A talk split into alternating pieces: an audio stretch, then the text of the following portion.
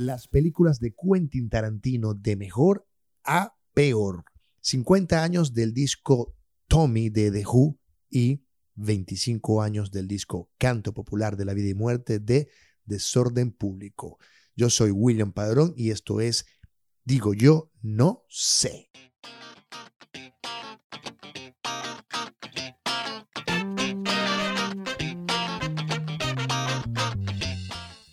Estamos en una nueva edición de Digo yo, no sé. Y tenemos unas cuantas informaciones acá, en teoría tres, que vamos a desarrollar el día de hoy.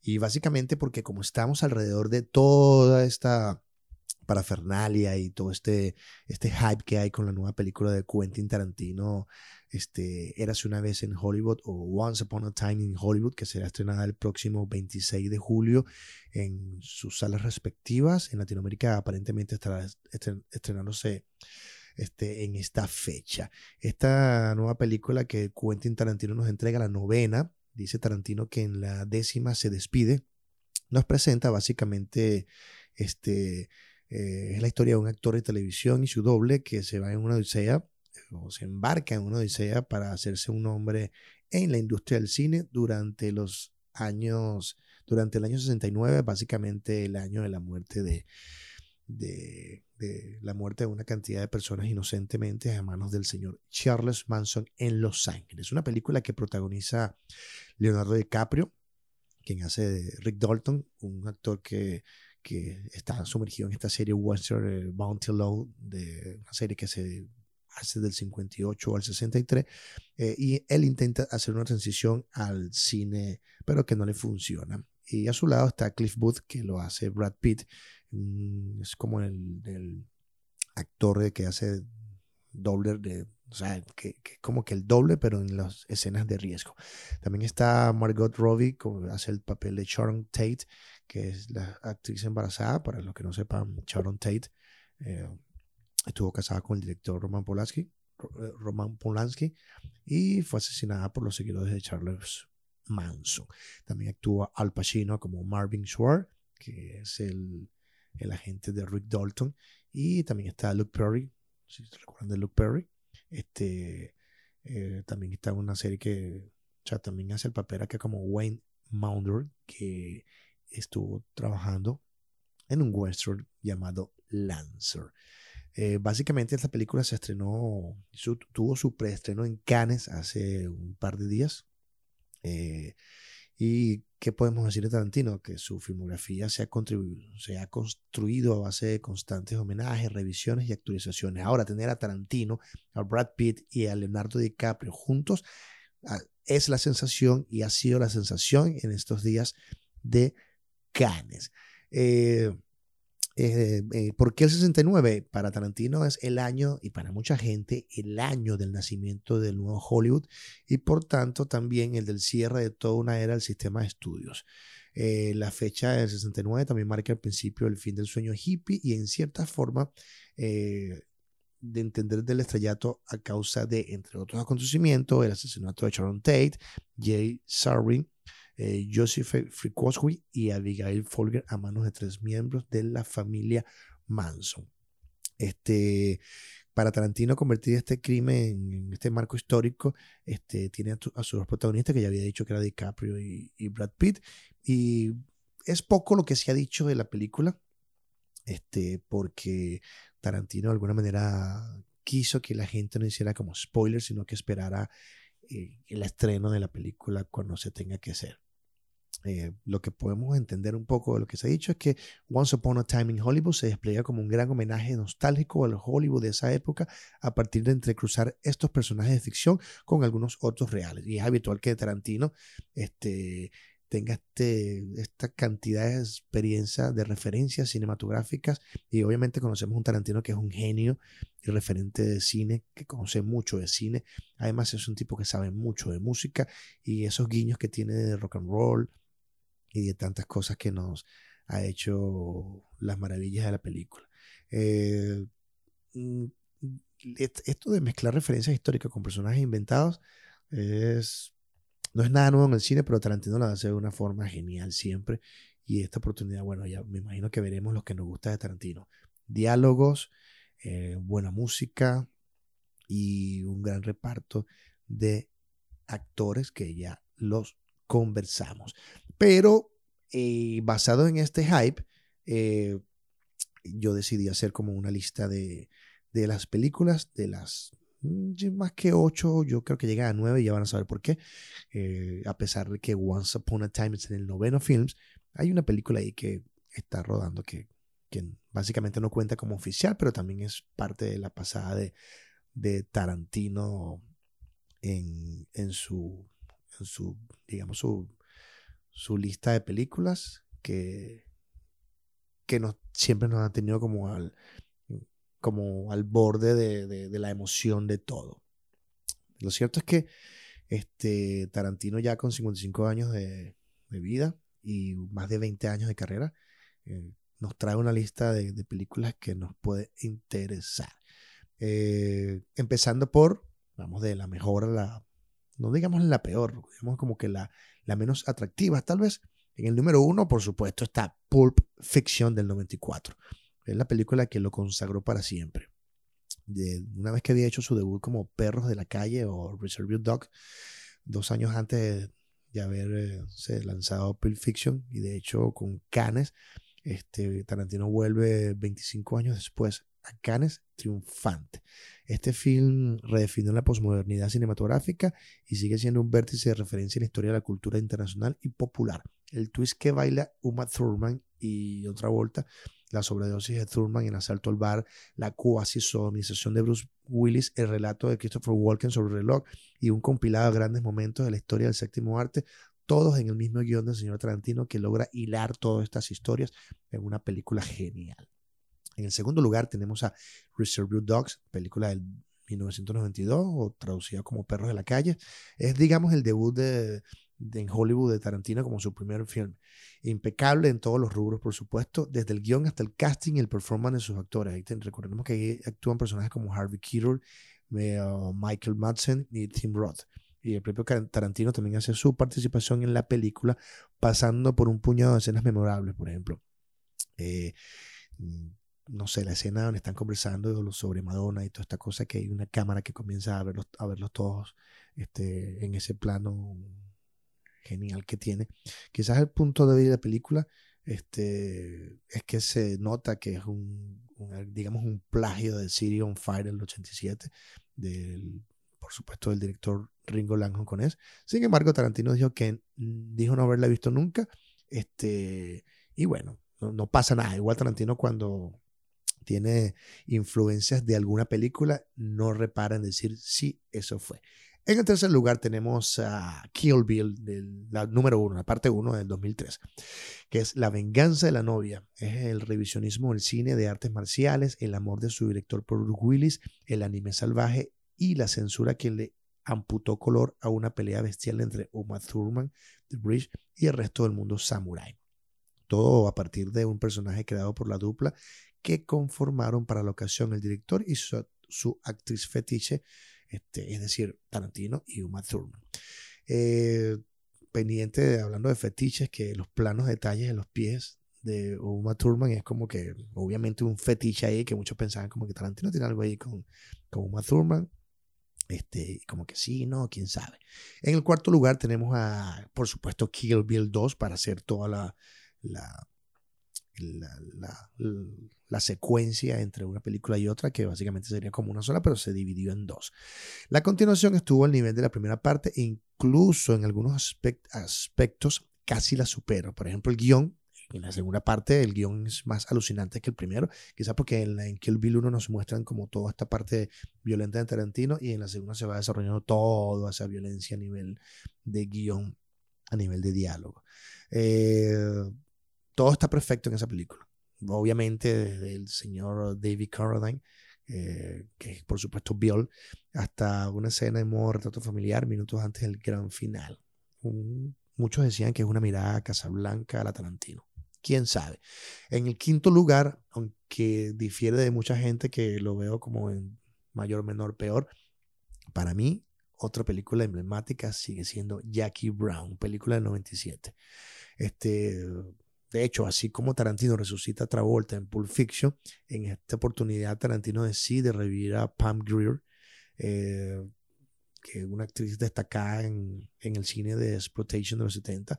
Este, después de Pulp Fiction, Tarantino se toma tres años para hacer Jackie Brown y lo hizo con, digamos, con un fin en el que bajó un, en que un cambio este, los términos de violencia. Es decir, no fue tan violento, sin embargo había esos diálogos interesantes.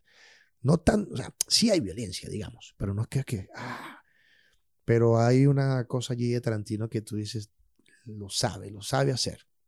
Este, ah, ah, en esta película de Jackie Brown hay más mujeres, chicas, variedad de droga eh, y un elenco al borde de éxtasis, empezando por Robert De Niro y terminando por la sexualísima Bridget Fonda.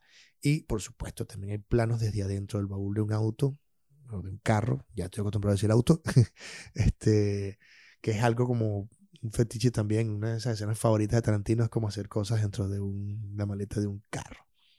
Eh, al, principio les decía que aunque estamos en, aunque Tarantino dice que es su novena película, esta que, que, me gusta porque, porque de alguna manera se sale el estereotipo de, Tarantino y no es oficial, es la de Death Proof, que hizo en el 2007. Esta no cuenta obviamente como películas oficiales, eh, pero es un punto interesante en su, carrera.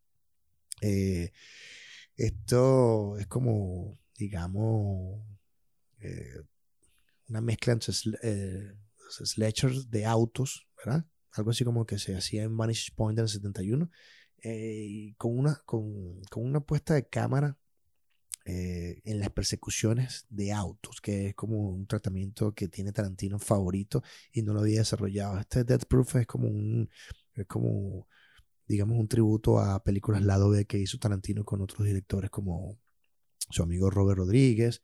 Este, y, básicamente lo que hacía era como colocar esta película dentro de este contexto de varias películas. Este, y se dio Death Proof. De verdad que una película que para los amantes de, los autos, toda la historia que se convierte como un, en un trip de persecuciones, este, bueno, es genial. Además, el, el Dream Team de chicas que eligió Quentin para plantear el feminismo militante fue un, digamos, un acierto de comienzo a fin de la película. Otro punto a favor, el villano que encarna Kurt Russell en el mejor papel de su carrera probablemente. En el número 7, obviamente Bastardos sin glorias o Inglorious Bastards. Eh, la gente se pregunta, ¿el nazismo revisitado por el director que se tomó en chalequeo, en joda a la violencia. Pues sí, Tarantino no las hizo en esa y ya era hora de que alguien se vea algo en serio con eso, ¿no? Eh, Brad Pitt, en ese momento comenzando a trabajar con Tarantino, lidera un grupo de salvajes vengadores del bien, pequeño batallón que se plantea nada menos que matar a Adolfo Hitler. Pese a algunos metros de fílmico de más, es decir, este, todos sabemos que Tarantino suele grabar en, cintas, ¿no? Y y a veces la película puede tender a ser un poquito larga, pero al final es Tarantino. Y eso coincide quizás con que su editora estrella había fallecido y era como que la que le echaba tijera a la película de Tarantino, ¿no? Es una película redonda, sobre todo en su comienzo, brillante y con niveles de tensión apoteósico. El plus, obviamente, la actuación de Christopher Waltz, uno de los villanos más villanos del cine postmoderno. Y no olvidar la aparición emblemática que tiene el señor Mike Myers en esta película. Pensando entre el puesto 8 o 9, yo voy a hacer esto, voy a hacer lo siguiente porque, para, como es el puesto 8 que viene, vamos a colocar ahí los 8 más odiados o The Hateful Eight, película del 2015 del Tarantino, este, lo que llamaríamos como el último opus hasta el momento, pone a Tarantino un escalón arriba respecto a Django. Pero él considera que aún le falta hacer un western más para recibirse eh, de director, director de western. Recuerden que la fascinación de Tarantino por los western es, inimaginable. Pues además, bueno, también lo coloqué allí como, como que quizás aquí hizo como una mejor historia de western que lo que fue haber sido Django. Eh, por primera vez y en su film más largo, porque la película dura tres horas y un tantico más de minutos, nuestro antihéroe se juega por ambientar casi todo el relato en un espacio cerrado. Claustrofobia, eh, misoginia y tanta sangre como en sus grandes orgías de hemoglobina. Es algo así como un Reservoir Dogs, pero en western. En western. Eh, es en el puesto 8. Y en el puesto 9, a pesar de que, repito, Tarantino eh, toma como referencia a Once Upon a Time como su noveno films, recuerde que aquí colocamos a Death Proof, vamos a colocar en el puesto 9 a Django o Django Unchained, Django desencadenado. Este, este realmente fue el ingreso como tal de Quentin al género del Far West, aunque el Spaghetti, su verdadero amor adolescente, este, esto lo hizo como con un trabajo pulcro y, y estuvo bien Django, digamos que estuvo larga.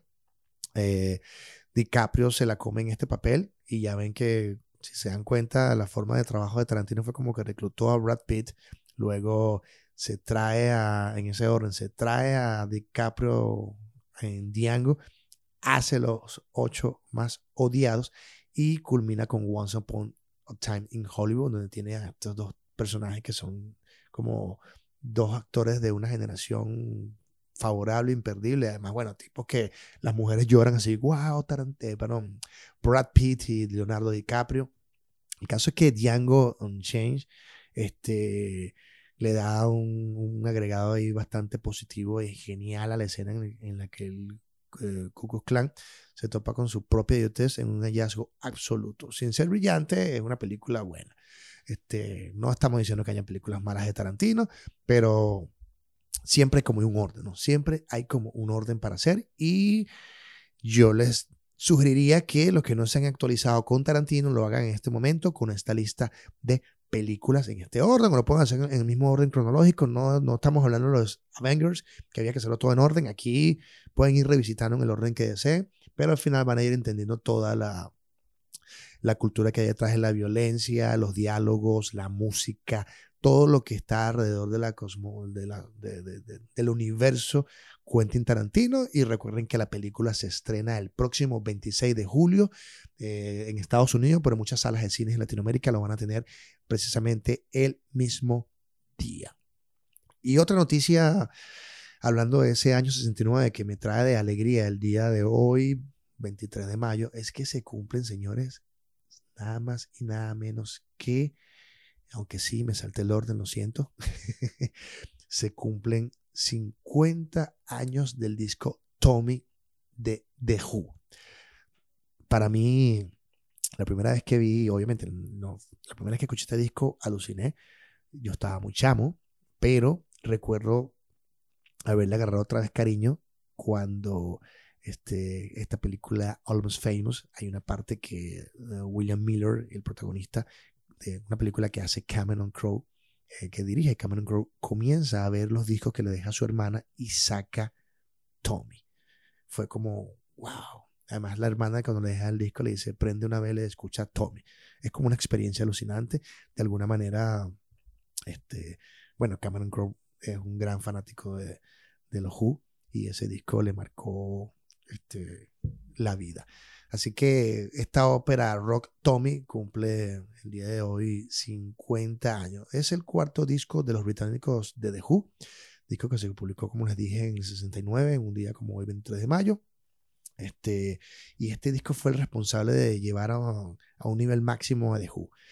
Álbum compuesto por Pete Townsend, quien hizo las guitarras y teclados, con dos temas de John Woods en el bajo y una canción que hizo el baterista Kit Moon, gran baterista.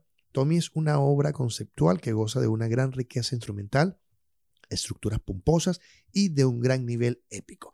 El álbum relata la historia de Tommy, un niño que queda ciego, sordo y mudo, no como Shakira, como consecuencia del tema trauma sufrido al contemplar el asesinato accidental de su padre supuestamente fallecido años atrás, a manos del nuevo marido de su mujer. Tommy también sufre posteriormente abusos físicos y psicológicos, y tras vivir muchas penurias, termina finalmente convirtiéndose en estrella mundial del pinball e ídolo de masas.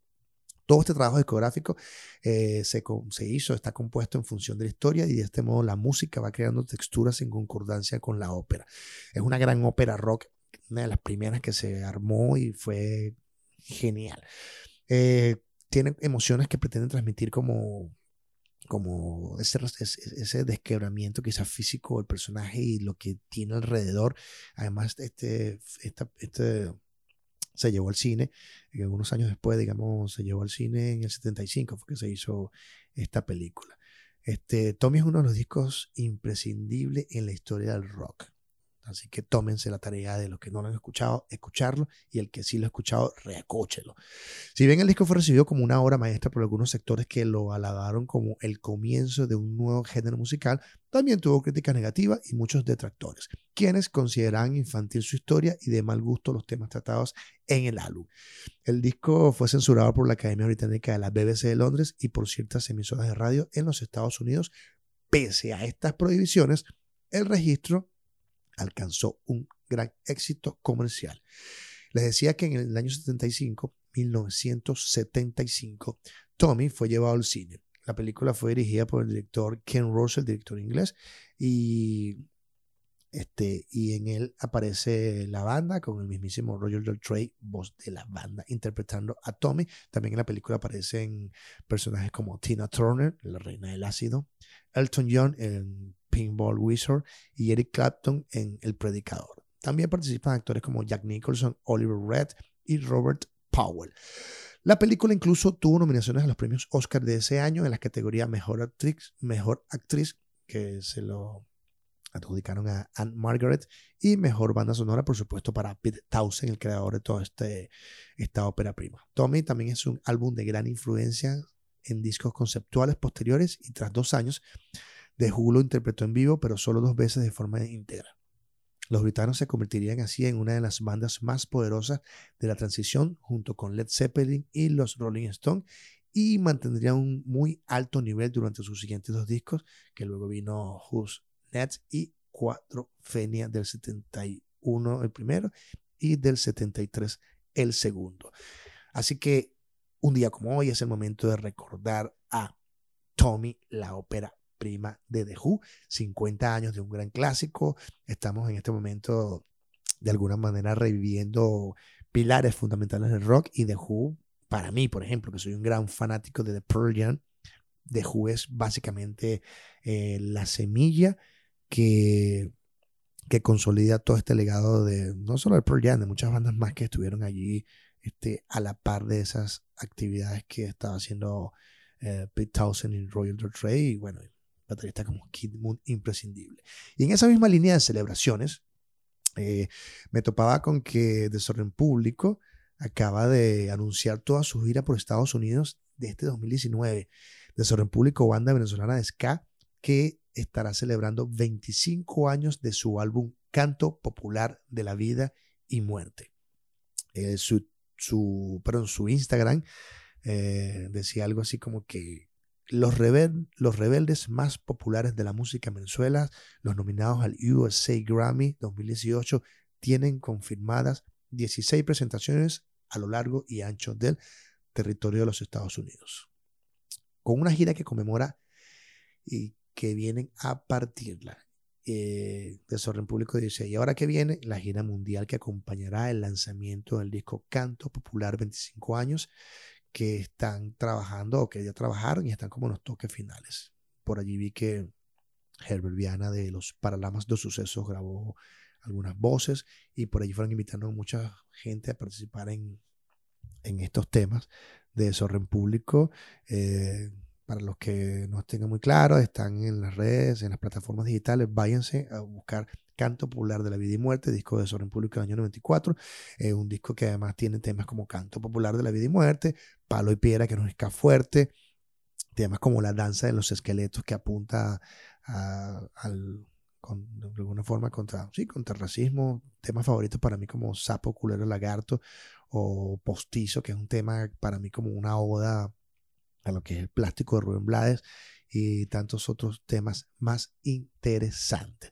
La cosa es que eh, Desorden Público estará pasando por 16 ciudades, eh, desde West Palm Beach, pasando por Orlando, Miami, The Regent en Los Ángeles, Berkeley, Dallas, Texas, en Houston, en San Antonio, Virginia Beach, en Washington, Filadelfia, en New York, en Boston, en Atlanta, en Charlotte y en Chicago. La gira comienza el 6 de junio y finaliza, al menos esta gira estadounidense, finaliza el 7 de julio, o sea que van a estar poco más de un mes girando. A propósito de, este disco, en algún momento y para el box de, de en Público que editaron hace un par de años, eh, me invitaron a, escribir sobre este disco de canto popular de la vida y muerte y yo voy a extraer un poco esa escritura para que tengan un poco la noción de lo que significó ese disco en ese momento. Y yo más o menos cuando me llamaron para hacer este texto del disco, eh, me sentaba y decía, bueno, Escuchando y analizando en retrospectiva Canto Popular de la Vida y Muerte, el tercer álbum además de Desorden Público, planteaba significativamente el sello elemental de la banda, el discurso de unidad hispanoamericana, el enfoque positivo de una cultura que estaba hurgando y rescatando su raíz sonora a través de la fusión de ritmos. La canción Canto Popular de la Vida y Muerte es como una serie de fotogramas llenos de sonoridades de nuestro desarrollo humano. Postizo siempre me pareció una actualización y visión particular de aquel plástico que planteaba Rubén Blades.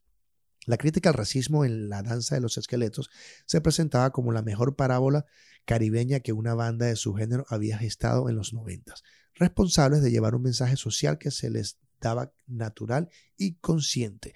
Esto es Ska 2, venía a sustentar la marca musical de la banda, reafirmando su bandera sonora. Presenciar la energía de este tema en vivo, quizás emparentado con palo y piedra, sobre el desahogo social, político y una negación a la intolerancia era una terapia interna, especialmente en concierto. La segunda mitad de los 90 lleva la marca de Tiembla y hay cosquillas que no dan risa. El primero, un verdadero himno de estadio, donde la gente acudía al llamado a alzar las manos al unísono, junto a sus coros asumiéndose parte de ese ciudadano que estaba aportando su grano de arena al país, en este caso Venezuela.